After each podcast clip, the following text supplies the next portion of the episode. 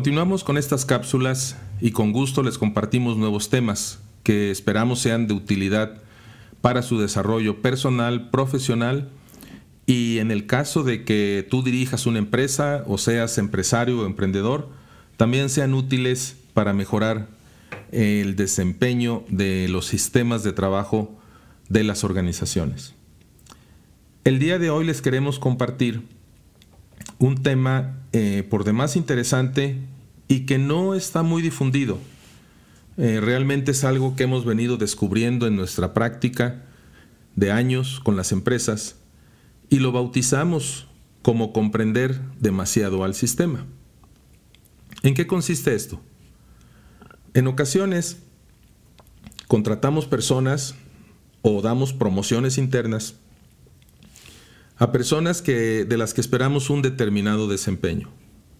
Sin embargo, con el paso del tiempo nos damos cuenta que no está siendo así, que no están respondiendo a nuestras expectativas ni a los acuerdos que tuvimos previo a que se les diera esa oportunidad laboral. Cuando se indaga con estas personas, con frecuencia, empiezan a explicarte todas las características que tiene la empresa y que tienen los sistemas que impiden que ellos puedan hacer bien su trabajo. Y normalmente encontramos expresiones como, es que aquí se hacen las cosas de esta manera, es que aquí eso no funciona, es que en esta empresa no se puede decir directamente las cosas, o es muy raro que aquí se reconozcan los errores, te ven mal. Y yo a esto le llamo comprender demasiado el sistema. Cuando comprendes demasiado el sistema sin darte cuenta, lo que está sucediendo es que te estás adaptando, te estás amoldando poco a poco a cómo es el sistema.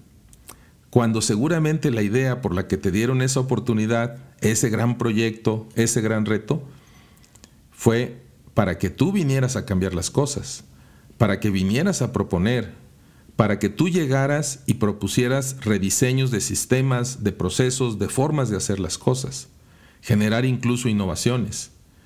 No solamente hacer pequeñas mejoras en los límites de lo que el sistema actual te lo permite. Todos los sistemas, los sistemas de actividad humana, como los hemos mencionado en, otros, en otras cápsulas, tienen fronteras,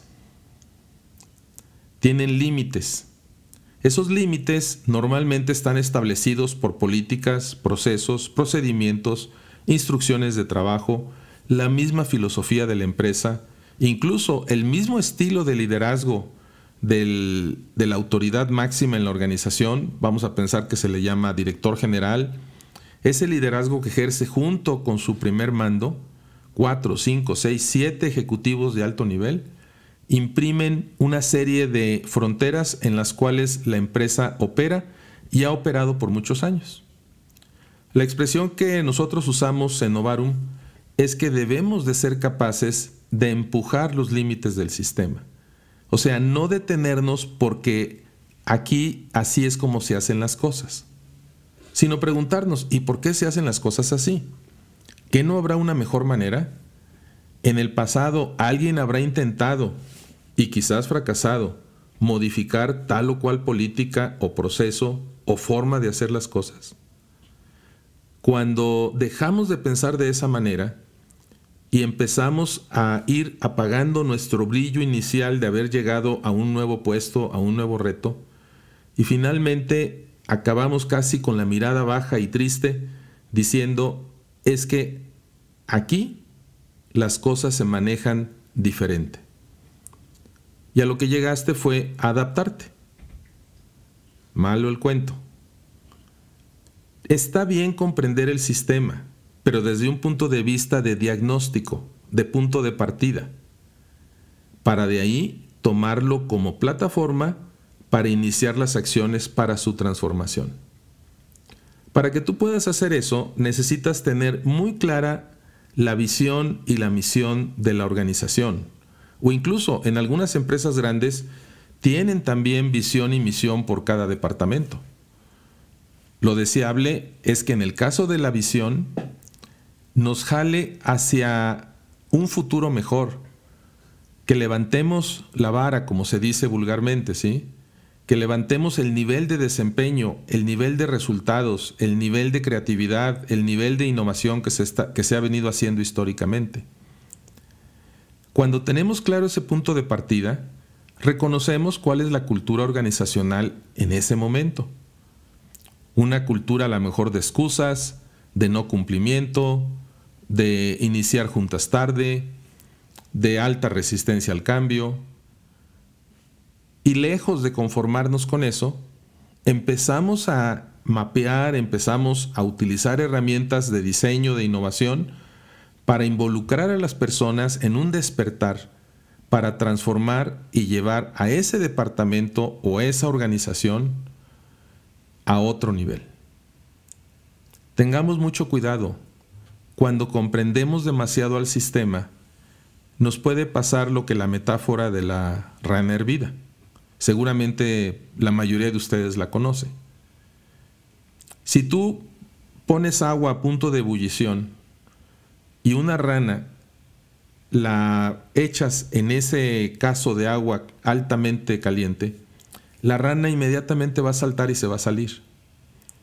Lo que nos platica la metáfora de, de la rana hervida es que si tú pones en un caso agua a temperatura ambiente y pones la rana, la rana no va a saltar, se va a sentir a gusto ahí, le gusta el agua.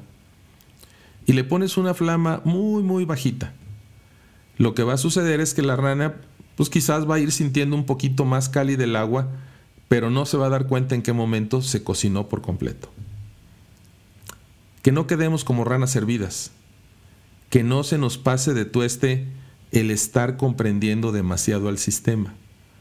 Recuerden que el reto de gerentes, supervisores, directores, coordinadores, siempre debe ser estar operando en un día a día intenso, exigente, para cumplir requerimientos de los clientes internos o clientes externos, pero siempre debemos de tener un pequeño arsenal de proyectos y de acciones de mejora precisamente orientados a empujar el sistema, expandir esos límites y poder trascender hacia mejores resultados y mejores desempeños. Si observan, todo esto tiene que ver con una actitud, con una posición en la mente de estar seguros de que todo se puede mejorar. Para cerrar les diré que hace muchos años aprendí que uno de los postulados básicos de la ingeniería industrial, y seguramente ahora hay nuevas carreras y tienen postulados iguales o más agresivos, el postulado básico de la ingeniería industrial clásica es que todo se puede mejorar.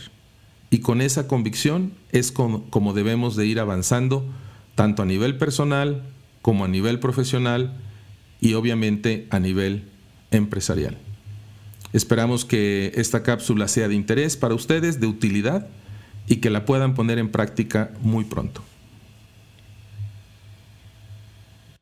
Me dio gusto saludarles y espero que tengamos la oportunidad de seguir compartiendo con ustedes nuevos contenidos. Pueden seguir nuestros podcasts en los siguientes canales: Spotify, Radio Public, Apple Podcast y también en Stitcher. Y nos pueden encontrar en las redes sociales. Nuestra página web es novarum.mx, en donde van a poder encontrar los artículos que escribimos en, nuestro blog y también videos del canal de YouTube. Muchas gracias.